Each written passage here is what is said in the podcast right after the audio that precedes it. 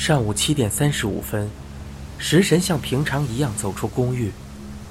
虽然已经进入三月，风还是特别的冷。他把下巴埋在围巾里，走上马路前，他先瞥了一眼放自行车的地方，那里停着几辆车，不过没有他在意的绿色自行车。往南走约二十米。就见到大马路，是新大桥路；往右，也就是往东，是去往江户川区的方向。往西走，则能见到大河桥。大河桥前就是于田川，河面上的桥就是新大桥。要去上班的地方，就这样一直往南走，最近了。只要走几百米，就来到青城庭园公园。公园前的私立高中，便是食神上班的地点。他是个老师，教数学。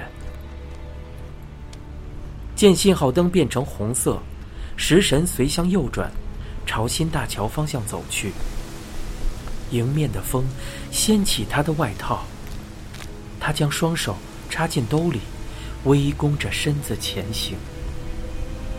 厚重的云层覆盖天空，于田川倒映下的阴沉苍穹一片浑浊。有小船正朝上游划去。食神边望着这幅景象，边走过新大桥。过了桥，他顺着楼梯走下，沿着于田川慢走。全家出游或情侣散步，多半会走前面的青州桥。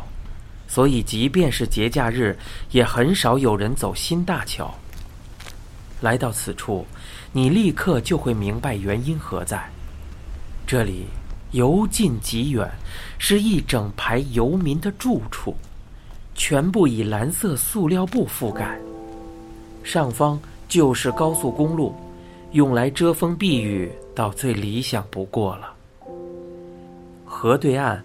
却是连一间小屋都没有，大概是因为对他们来说，挤在一起更方便。食神毫不在意地走过蓝色小屋，小屋的高度顶多只到达背部，有些甚至仅仅到达腰部。与其说是房子，恐怕称为箱子更为贴切。不过，要是只用来睡觉，也就够了。小屋或箱子附近，不约而同地挂着晾衣架，显示出这里仍是生活空间。一个男子正倚着堤防边架设的扶手刷牙，他有六十多岁，花白的头发绑在脑后，估计他今天不想工作了。如果打算做些粗活，不会磨蹭到这个时候。他大概也不打算去职业介绍所。就算给他介绍了工作，以他那头从不修饰的长发，也根本不可能参加面试。而且，他这把年纪，替他介绍工作的可能性也接近于零。另一名男子正在蜗居的棚子旁将大量的空罐踩扁。食神之前见识过这光景多次，私下给此男子取了个绰号“罐男”。冠南五十上下，日常用品一应俱全，连自行车都有，想必在搜集罐头盒时方便不少。他的棚子位于部落最尾端隐蔽的位置，算是整排游民建筑中的头等席。食神猜测，冠南八成是只老鸟。整排蓝色塑料布棚子到此为止。再往前走，食神看见一个人坐在长椅上，原本米色的大衣已变得肮脏不堪，几近灰色。大衣里面是夹克，夹克底下露出白衬衫。食神给这个男子取名为“技师”。几天前，他看到过技师阅读机械杂志。技师一直留着短发，胡子也刮过。应该还没有放弃重新就业，说不定一会儿要去职业介绍所。不过，他怕是不容易找到工作。想要找到工作，首先得抛开面子。大约十天前，食神第一次看到技师时，他还没习惯游民的生活，想和蓝色塑料棚子划清界限，可又不知道该怎么办，正在犹疑。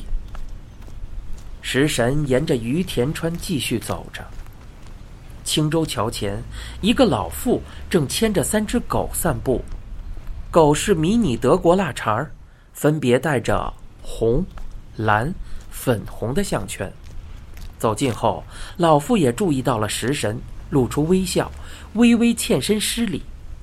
食神回以一礼，先打招呼道：“您早。”“您早。”“天气冷啊。”“是。”他皱起眉头。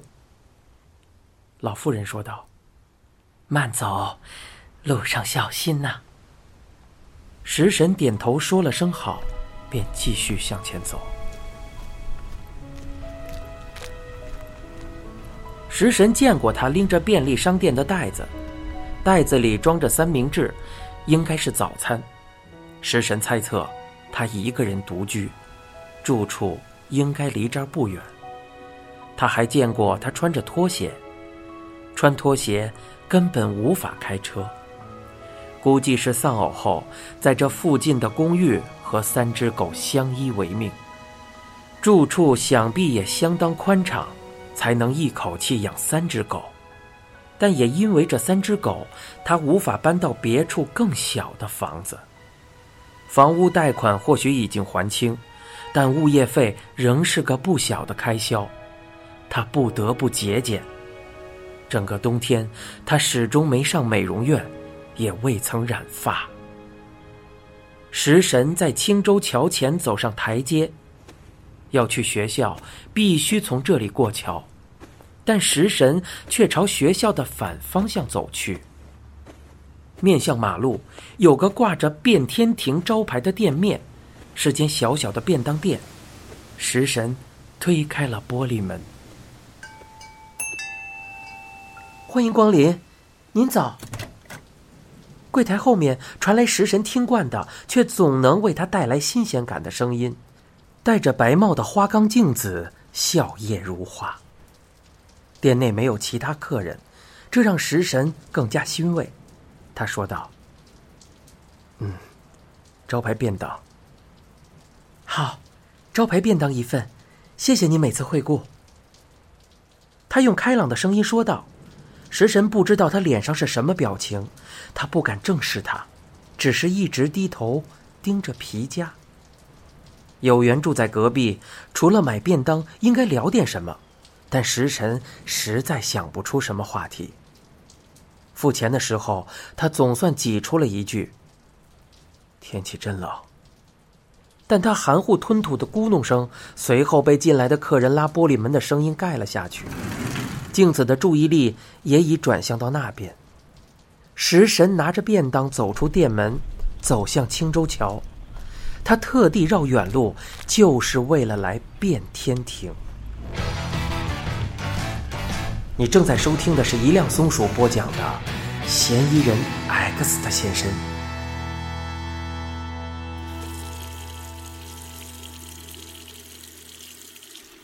过了早上的上班时间，变天庭就闲了下来，但只是暂时没有客人上门。